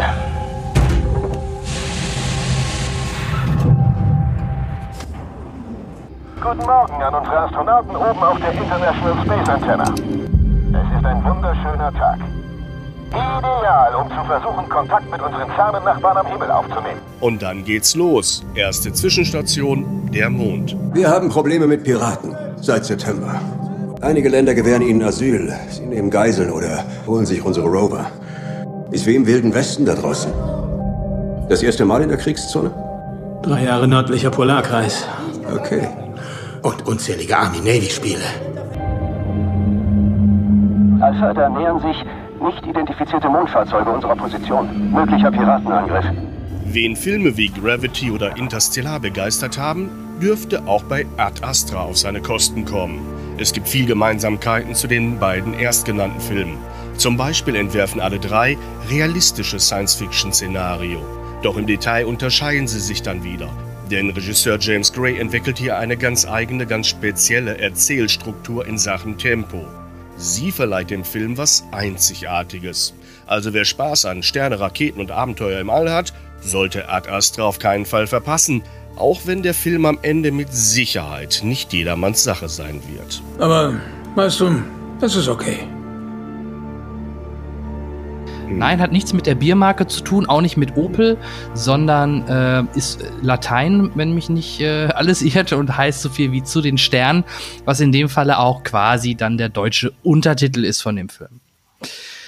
Der Film geht ein bisschen länger, zwei Stunden, drei Minuten und äh, erzählt die Geschichte von ähm, Roy McBride, gespielt von ähm, Brad Pitt der selbst ähm, im Weltraum arbeitet. Man, es spielt so ein bisschen in einer nahen Zukunft, sag ich mal. Es gibt dort eine Raumstation. Ich dachte auch erst, dass das, I, das wäre die I, ISS, aber im Endeffekt ist das alles ein bisschen größer. Und das Besondere an dieser Raumstation da an der Erde ist, die hat sogar eine direkte Verbindung bis unten an die Erde. Also es ist quasi wie, also es ist so, ne, so ein ganz langes, äh, ganz langer Tunnel von unten Erde bis ganz nach oben. Also es ist, ist eine Verbindung zwischen dem Weltraum und der Erde.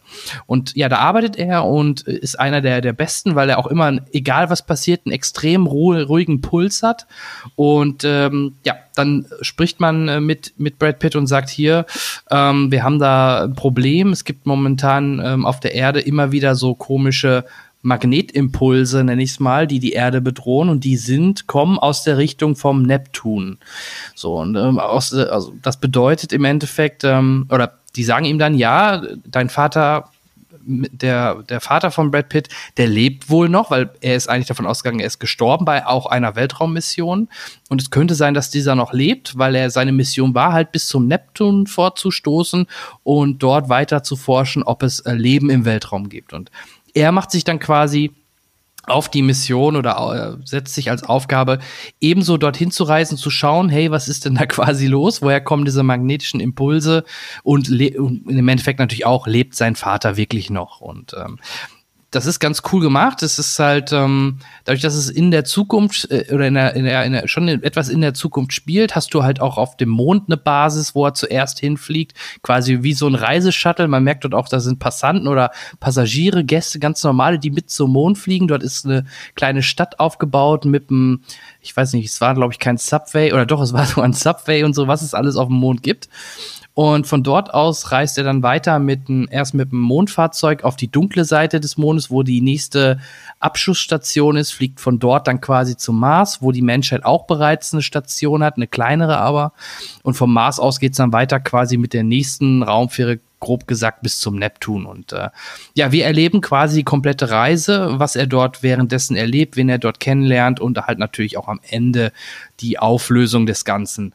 Ähm, der Film ist recht ruhig. Es ist jetzt kein Actionfilm, der mit, äh, mit einer schnellen Story voranschreitet, sondern das ist eher so wie 1000, äh, 2001 deutlich ruhiger alles erzählt. Und ja, die Reise ist das Ziel quasi. Und ähm, also wer jetzt einen Action-Kracher à la Armageddon erwartet, der ist da genau komplett falsch, sondern es ist wirklich ein Film, der langsam, wirklich sich langsam äh, entwickelt und langsam aufbaut und auch nicht, also vielleicht gerade auch von der Optik lebt. Also optisch fand ich das schon sehr geil gemacht, alles, was man da gesehen hat. Das sah optisch richtig gut aus, aber hat halt nicht die meiste Story und nicht den größten Inhalt. Und ähm, ja, aber in der Summe, mir hat er sehr gut gefallen und alle, die auf Sci-Fi stehen und vielleicht auch auf 2001 oder ähm, Interstellar, der ja jetzt auch nicht super schnell erzählt war, wer auf solche Filme steht, sollte sich vielleicht auch mal Ad Astra anschauen.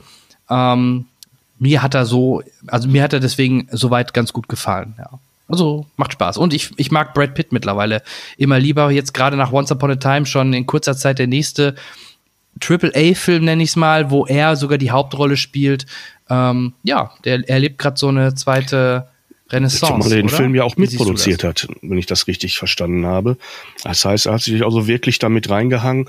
Ähm, Und ich glaube, das, das merkt man Filmen an, wenn Menschen, die ähm, Hauptrollen spielen, also wirklich ein, ein, ein Hauptpart, und das ist der Hauptpart hier, ähm, auch ähm, bei der Umsetzung äh, mitarbeiten, weil mehr äh, Synergieeffekt ne, kann man kaum erzeugen zwischen den künstlerischen Anspruch als Darsteller oder Regisseur ähm, und, und äh, der Produktion, die ja sonst ganz andere Aufgaben hat, als künstlerische Dinge im Sinn zu haben, die ja das kann ja schon mal kontraproduktiv werden, ne? wenn man sich da nicht einig Mhm. ist und die einen sagen, wir brauchen mehr Geld, um das und das darzustellen, die anderen sagen, das brauchen wir gar nicht im Film, das ist überflüssig, dann kann das schon mal zu künstlerischen Divergenzen führen. Hier anscheinend nicht. Der Film ist rund, das kann man so sagen. Ne? Also er ist eben nicht äh, das, das große Sci-Fi-Action-Abenteuer, aber ähm, er nimmt einen doch durchaus gefangen, oder? Kann man so sagen? Ja, also mich hat er auf jeden Fall gefesselt und über die Zeit getragen. Ich weiß aber halt auch, dass sie, ich habe im Kino schon gemerkt, dass einigen das vielleicht zu langatmig teilweise war. Aber wie gesagt, mir, mir hat das sehr gut gefallen und ich hatte da wirklich meine Freude dran, ja. Ich sag nur Erwartungen. Ne? Also, Ja, ja, genau. wenn man das Falsche da erwartet, dann ist auch die Enttäuschung da. Äh, nicht, wenn man versucht, neutral reinzugehen oder sich wie bei uns gut zu informieren, was einen erwartet. Ja, Spaß beiseite. Ähm, darf ich einen Schritt weiterschreiten in die nächste, in die erste Oktoberwoche? Gerne ein kleiner Schritt für dich, ein großer für die Zuhörerschaft. Dann äh, schieß los. Dann kommen wir jetzt sozusagen von, vom Mond Richtung Erde, Richtung norddeutsche Küste. Und zwar zur Deutschstunde von Siegfried Lenz. Siegfried Lenz, der Autor dieser Geschichte. Äh, vielleicht zucken jetzt einige zusammen, das klingt nach Schulliteratur. Ist es, glaube ich, nicht, sollte es aber sein. Denn es ist ein wirklich gro eine große Metapher über bestimmte Dinge, die das Leben ausmachen, vor allem das Leben äh, im Nachkriegsdeutschland. Wobei man das dem Film so nicht ansieht und er stattdessen auf vieles so aufbaut und erzählt, dass es jederzeit und jetzt und hier spielen könnte. Aber da es äh, äh, in einer bestimmten Zeit spielt und auch an einer bestimmten Gegend, nämlich äh, auf einer kleinen Insel vor der äh, norddeutschen Küste, in einem kleinen Dorf dort, oder ich weiß nicht, ob, ob wirklich Insel oder Küste, das ist nie so ganz klar. Auf jeden Fall ist eine kleine Ortschaft. Ähm, ähm, hat das natürlich auch, äh, lebt das Ganze auch von fantastischen Bildern. Also es ist wirklich ein, ein wunderschön fotografierter Film. Es geht um zwei ähm, Jungs, die inzwischen erwachsen sind, die im Laufe ihres bisherigen Lebens sehr unterschiedliche Wege genommen haben. Ihr Leben ist untrennbar miteinander verknüpft. Das hat schon allein damit zu tun, dass der eine die Freundin des anderen sozusagen geheiratet hat oder die, die er selber gerne gehabt hätte. Ähm, dafür ähm, kümmert der sich inzwischen um die daraus entstandenen Kinder, als wären es seine eigenen. Aber das sind so Randerscheinungen dieses Films. Diese beiden Männer, der eine Jens Ole Jepsen, gespielt von Ulrich Nöthen, äh, ist jemand, der dem äh, damaligen Regime äh, sehr treu gedient hat. Äh, dort sozusagen als so eine Art Ortsvorsteher alles, was aus Berlin kam, umgesetzt hat an Direktiven, an Vorgaben und für Ordnung gesorgt hat, auch so im deutschen Sinne. Also, das will das gar nicht alles so schlecht reden, sondern er hat schon eindeutig, einen eindeutigen Charakter. Er ist ein ordnungsliebender Mensch. Er, er, lebt davon, dass die Dinge äh, geregelt sind. Während äh, auf der anderen Seite Max Ludwig Nansen, gespielt von Tobias Moretti, ein Künstler ist, der expressionistisch malt, der während ähm, der Zeit des Zweiten Weltkriegs äh, ein Arbeits-, ein Malverbot bekommen hat, was völliger Quatsch ist aus seiner Sicht und äh, eines fast jeden normal denkenden Menschen. Aber man hatte sich ja immer schwer getan mit Leuten, die, wenn sie Kunst betrieben haben, nicht so die Kunst, wie man sie sich vorgestellt hat. Also war da auch die Erwartung nicht erfüllt und die Enttäuschung groß. Und an solchen Leuten hat man da mal schnell verboten zu malen, auch wenn das deren innerster Lebenssinn und Zweck war. Also gab es einen groben Konflikt zwischen diesen beiden, den sie auch immer so ein bisschen Don Camillo Pepone mäßig ausgelebt haben, weil das Ganze ja in so einem Mikrokosmos passiert. Aber ähm, die Sachen und die, die Situationen verschärfen sich streckenweise. Und wie wir alle wissen, haben da mit dem Ende des Krieges natürlich auch die, die, ähm, ja, wie soll man sagen, die, äh, die Verhältnisse sich so geändert, dass einige Leute anderen nicht unbedingt immer mehr sagen durften, was sie tun oder nicht tun durften. Das Ganze lebte dann auch von persönlichen Amositäten, ne, weil, wie gesagt, Frau spielte auch eine Rolle in diesem ganzen Konstrukt. Ähm, es lässt sich nicht so leicht erzählen, denn es ist sehr komplex, auch wenn es auf ganz kleinem Raum stattfindet. Aber man hat beim Zuschauen erstmal wunderschöne, toll gemachte Bilder vor den Augen, erlebt einen Mikrokosmos, mit dem uns Geschichte in ganz großem Stil erklärt wird und auch gegenwärtige Geschichte und soziale Verhältnisse auch ganz toll wiedergespiegelt werden. Das klingt alles sehr furchtbar akademisch, wie ich das versuche jetzt, jetzt zu erklären, aber es geschieht alles im Rahmen einer gut erzählten kleinen ja, Miniatur, die einem Spaß macht zuzusehen und die spannend ist, weil man nie so ganz genau weiß, was wird der nächste Schritt sein, was, was wird sich wohin entwickeln. Es hat dramatische Momente, es hat traurige Momente, es gibt ein paar lustige Momente, aber gar nicht so wahnsinnig viel. Der Film ist jetzt nicht die pure Unterhaltungswut, aber äh, er nimmt einen gnadenlos gefangen, weil er immer ganz glasklar weiß, was er tut und warum er es tut. Und beim Runterbrechen auf die, diese wirklichen Figuren, also wenn, wenn alle möglichen Dinge exemplarisch so runtergebrochen werden auf diese paar handelnden Figuren, hat man nie das Gefühl, es wird zurechtgebogen. Es wird nie dafür gesorgt, das muss jetzt aber, damit mit diese Metapher noch da ist, irgendwie. Nee, alle verhalten sich so, dass man es ihnen nachvollziehen kann, dass man sie versteht, warum sie so sind, wie sie sind, warum man versteht, dass das zu Konflikten führen muss, warum man versteht, dass der, die, die Lösungen für diese Konflikte nicht einfach so auf der Hand liegen. Und äh, es baut sich eine ziemliche Spannung darüber auf, äh, wie das kann. Wie, wie kann das weitergehen? Wohin führt das Ganze? Und auch da äh, bleibt der Film realistisch. Er, er konstruiert da jetzt nicht irgendwelche Parabeln, wo man sagt, ja, jetzt haben wir was gelernt fürs Leben. Nee, man lernt oder erfahrt, erfährt nur etwas in diesem Film, wenn man wirklich zuschaut. Aber es macht einem, wie gesagt, Spaß zuzuschauen, denn es ist hochkarätiges Schauspielermaterial. Ich habe ja nur zwei genannt. Die anderen sind nicht viele, die da noch drin vorkommen, äh, sind auch wirklich erste Wahl von Johanna äh, Wokalek angefangen über Sonja Richter und äh, Tom Gronau, Louis Hoffmann und das sind sie dann fast schon alle. Aber ähm, wenn ich irgendwie sagen dürfte, womit sich Schüler beschäftigen sollten. Oder Menschen, die Spaß dran haben, überhaupt was aus dem Kino mehr mitzunehmen als nur ein bisschen Gänsehaut oder ne, Schweiß auf der Stirn, dann wäre das, wäre das ein echt heißer Tipp von mir. Aber das klingt immer alles so, ne, so, so pädagogisch. Soll es gar nicht. Es macht, macht nämlich trotzdem Spaß. Ja, deutsche Filme haben es manchmal schwer bei uns in der Gunst, aber ja, haben sie es. definitiv empfehlen, ne? Es ist für mich ein wirklich beeindruckender Film gewesen. Ich, ich muss ja zugeben, obwohl Siegfried Lenz, jeder kennt, ich habe es auch nicht drauf gehabt, ehrlich nicht. Ähm, es gibt auch eine Rahmenhandlung, die diesen Film äh, ne, einklammert zwischen dem Anfang und dem Ende und das Ganze dann wirklich griffig macht. Ähm, ich hatte auch die ganzen Vorkenntnisse nicht über den Stoff und über, über den Autor und so weiter und habe es trotzdem wirklich, wirklich genossen, äh, ähm, auf, eine, auf eine unschwere Art und Weise, äh, das klingt jetzt doof, ne? Schlauer zu werden ist bei mir nicht schwer, also das geht ganz leicht, mich ein bisschen schlauer zu machen. Manchmal brauche ich nur drei Finger dafür. Ähm, aber nein, es ist wirklich, es ist wirklich, ähm, es ist ähm, große Literatur zu einem großartigen Film gemacht. Cool, okay. Ja, ich habe ähm, deutsche Filme zuletzt, der mir wirklich gut gefallen war, war der Vorname. Mhm. Den fand ich sehr, sehr unterhaltsam und sehr gut.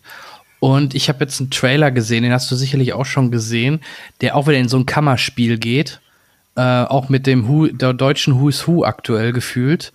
Ähm, auch wieder mit dem Fitzgerald oder wie der gute Mann heißt.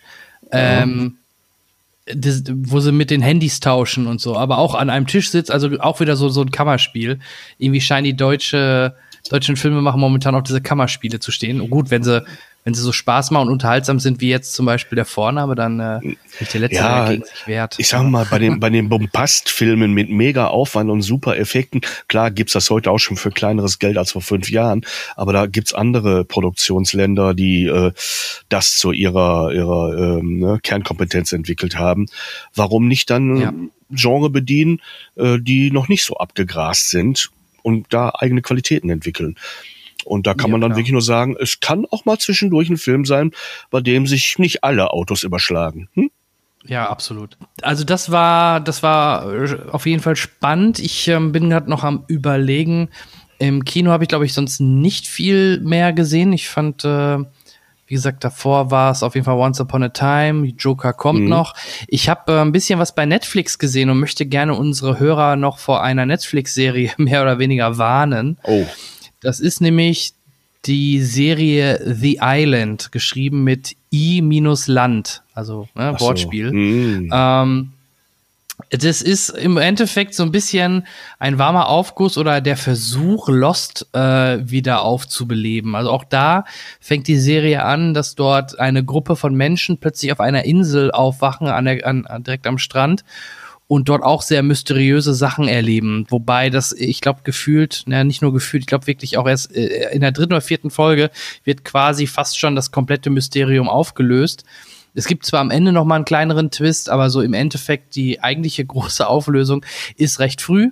Und ähm, es ist halt extrem billig gespielt. Es ist, die Dialoge sind Hanebüchen. Es ist, es ist wirklich Trash pur ist, glaube ich, auch ähm, einer der schlechtesten, bewertesten Serien aktuell bei Netflix.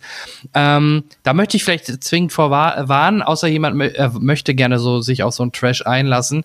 Der kann sich da gerne mal dran versuchen, aber spätestens, äh, ja, wie gesagt, wenn die den Mund aufmachen und die, die Dialoge und ach, das ist alles zum Teil äh, gefühlt ein richtiger Graus. Deswegen ähm, das vielleicht mit Vorsicht genießen. Ähm, The Island, das, ich hab's, es ist eine Miniserie, es wurde zwar spekuliert, dass es eine zweite Staffel geben könnte, ich glaube es zwar nicht. Die Serie hat auch nur sechs oder acht Folgen. Es ist also auch schnell vorbei zum Glück. Aber wie gesagt, müsst ihr euch wirklich nicht antun. Dann freut euch lieber auf El Camino, den Breaking Bad Film, der im Oktober kommt. Da habe ich jetzt schon richtig Bock drauf. Ähm, weiß nicht, wie das bei dir ist mit Breaking Bad oder Lost. Ist das, sind das so Serien, die du damals verfolgt ja, hast? durchaus. Also, das kann man schon zu den Highlights äh, in Sachen Fernsehproduktion zählen, ne? Ja, dann lass, wie gesagt, Island ja. weg und dann freu dich vielleicht eher wie ich auf den El Camino, auf den Breaking Bad. Ich habe es noch nicht gesehen, aber ich glaube, es wurde jetzt mit einem Preis ausgezeichnet äh, und aber auch schon viele Empfehlungen dazu gehört. Tschernobyl als Serie, ne? Das das soll oh, ganz ja. großes oh, Tennis ja. sein. Also was die Ausstattung, was das Schauspielerische angeht, es geht unter die Haut. Äh, ich habe es aber noch nicht gesehen. Ich habe nur heute oh, gelesen, es gab auch einen Preis dafür. Ja, ich habe es gesehen und absolut verdient. Das ist eine Miniserie, die geht sowas von unter die Haut. Und ähm, ja, das sind leider in Anführungsstrichen nur fünf Folgen, ähm, aber die sind intensiv und, und das ist, ist der Wahnsinn. Ja, also musst du unbedingt noch mal äh, nachholen, werd ich machen, werde ich machen. Hast. Ist halt eine HBO-Serie, mhm. ist genau, ist eine HBO-Serie, ist nicht so ganz leicht immer dran zu kommen. Ich habe es äh, über Sky gesehen. Ich meine, jetzt gibt's das auch zum Kauf, ja. also musst du mal schauen wie du das konsumierst, aber lohnt sich sowas von. Also gerade du hast es ja auch äh, so vielleicht sogar noch mehr wahrgenommen wie ich damals. Ich mhm. weiß noch als Kind, ähm, dass, dass, dass ich das in den Nachrichten mitbekommen habe und auch mal gehört habe, dass man gefühlt eher immer nicht so viel nach draußen gehen sollte eine Zeit lang, dass da eine Wolke äh, über Europa kreist gefühlt und äh, aber so detailliert oder was da wirklich alles abgegangen ist und passiert ist, das ähm, das ist schon sehr imposant dargestellt oder auch sehr sehr emotional und sehr ja, sehr, sehr mitgreifend, das Ganze, ja. Also musst du unbedingt ja. nachholen, auf jeden Fall. Ist neben äh, also es ist äh, ein das das Serienhighlight für mich neben ähm, ein Überraschungshit, den ich auch sehr sehr gut fand, äh, The Boys bei Amazon. Das ist eine ähm, ja, ja Superhelden-Serie wäre übertrieben. Das ist eher extrem brutale Serie, die eher die Superhelden äh, so darstellt, dass die quasi alle korrupt sind und für ein Unternehmen arbeiten und ähm, ja, das ist äh, mit Carl Urban, den man auch mhm. ja als Judge zuletzt Dredd. auch als Scotty mhm. Judge Dredd oder Scotty aus der Neuauflage von yep. Star Trek kennt, der, der, der dort mitspielt. Und es ist so ein bisschen wie Watchmen, also alles so ein bisschen düsterer und ähm, Simon Peck spielt auch übrigens mit und äh, ja, diese Boys-Serie kann ich auch sehr, sehr empfehlen äh, auf Amazon. Das waren für mich so die, die Serien-Highlights bisher in, im, im Fernsehen. Mhm. Chernobyl. Äh, Dunkle Kristall hatte mir letztes Mal der ähm, Hendrik empfohlen. Da habe ich jetzt erst die ersten beiden Folgen gesehen. Ähm, diese Puppen von Jim Henson. Ähm, ist auch sehr interessant. Ähm, Story muss man schon sich ein bisschen konzentrieren, damit man das alles versteht, weil sehr viele verschiedene Figuren und Rassen da aufeinander kommen. Aber an sich, ähm, optisch ist das schon echt cool gemacht mit den Puppen und wie sie das auch mit CGI verbunden haben. Das werde ich auf jeden Fall auch weiter gucken. Mal schauen. Ähm, ja, wie sich das so weiterentwickelt. Mhm. Ich wollte nur kurz ergänzen, äh, dass Tschernobyl jetzt die nächsten Tage Gerne. von Polyband herausgegeben wird auf den gängigen Scheibenformaten, ne? also Blu-ray, äh, DVD etc. und als, ja. als Stream auch. Also ähm, wer mag äh, und deine Empfehlung ernst nimmt, so wie ich, kann sich's dann dort besorgen. Apropos besorgen. Ich würde ja, ja, super gerne noch über einen Film reden, den ich schon gesehen habe, der zwar erst Mitte Oktober startet. Parasit der, äh, der, ja, der auch deutliche Spuren in mir und meinem zarten Seelenleben hinterlassen hat, ähm, ist eine koreanische Produktion. Und ähm, wie erkläre ich es jetzt? Vielleicht sag ich mal ganz kurz, Augenblickchen. Ich wollte, ich habe, ich werde da. Ähm, ähm, es geht um eine ist ja schon vielleicht, ja. um das vorzugreifen, äh, es ist, glaube ich, recht selten, ne, dass so, so ein Süd südkoreanisches Werk ins, ins deutsche Kino kommt, oder? So komplett. Der, der, egal wo der startet auf der Welt, er schlägt hohe Wellen. Er wird überall okay. wirklich euphorisch aufgenommen und äh, hin und wieder gibt's ja mal Filme, äh, auch aus Südkorea, die ähm, weltweite Erfolge sind. Und das, das ist jetzt hier wieder so einer. Und ähm, es geht erstmal ganz easy um eine Familie, die Familie Kim, das ist sozusagen Schmitz auf, auf Koreanisch, ähm, die sagen wir mal, sozial am unteren Rand angesiedelt sind. Die leben in so einer Souterrain-Wohnung, die sagen wir mal, in Deutschland für die Tierhaltung nicht mehr geeignet wäre, ähm, ähm, haben keine wirklich festen Einkommen, die jobben so ein bisschen rum, schlagen sich irgendwie mehr oder weniger durch.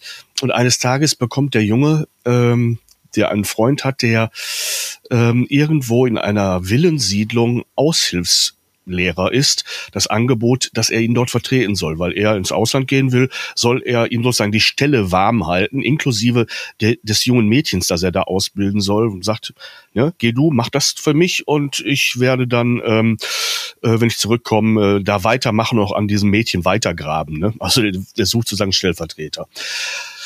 Ja, der junge Kim äh, sagt, äh, keine Ahnung, wovon du redest, weil äh, ich äh, habe keine ordentliche Schulbildung, aber so ein Uni-Abschluss ist ja schnell gefälscht und äh, er bewirbt sich da, besorgt sich wohl irgendwie einen hübschen Anzug und wird da vorstellig, wird auch angenommen und äh, übernimmt diesen Nachhilfeunterricht.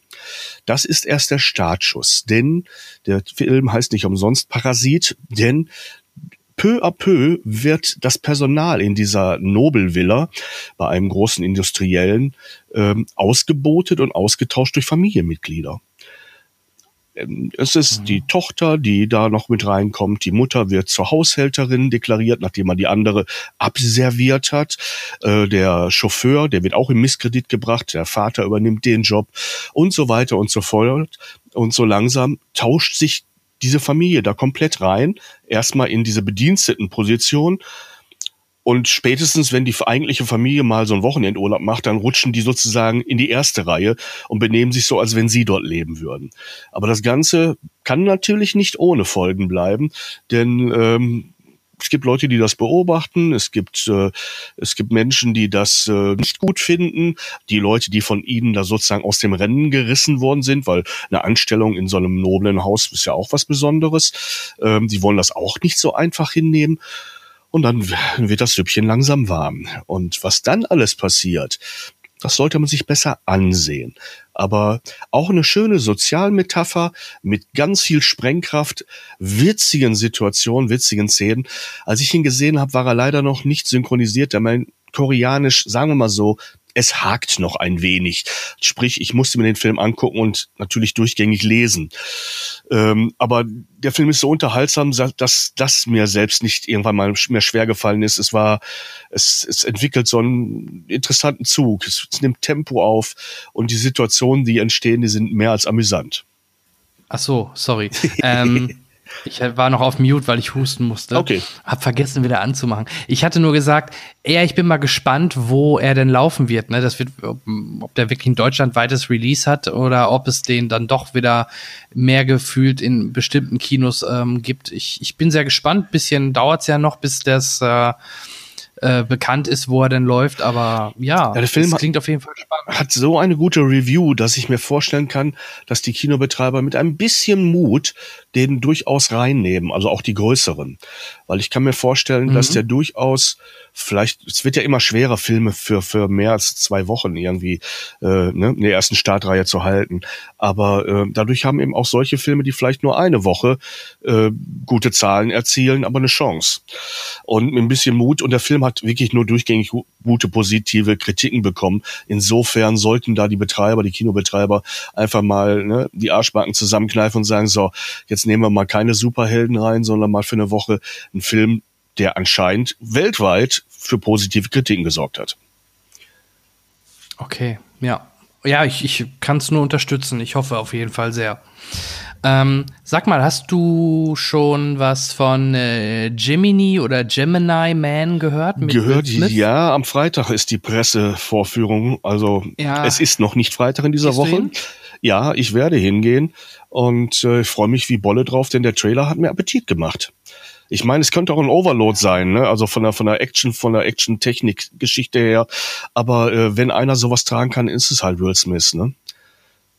Ja, ich schaff's Freitag leider nicht, hatte nämlich auch drüber spekuliert oder äh, dachte auch, ich gehe vielleicht hin. Ich werde mir wahrscheinlich dann doch erst später anschauen. Aber ganz spannender Fakt, den du unbedingt mit einbeziehen solltest. Ja. Der Film läuft in HFR. Äh, was, wie, wo?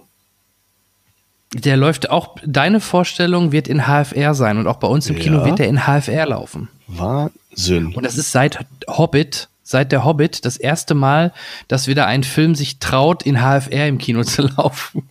Also High Frame Rate mit 60 ja. Bildern pro Sekunde. Vielleicht kannst du dich noch an der Hobbit erinnern. Ja. Der hatte das damals auch. Und da haben sich viele über den Soap-Effekt äh, beschwert, dass der Film dadurch ähm, wie eine Soap wirkt, weil, weil die Bewegungen eigentlich natürlicher sind, aber wir vom See ähm, vom Sehen her eher diese 24 Bilder pro Sekunde. Ja, Kino hat eine eigene, eigene optische äh, äh, Anmutung, äh, die wir ja. im Kino als den Standard, als normal empfinden. Und wenn es realistischer wird, wird's für uns empfunden fremder.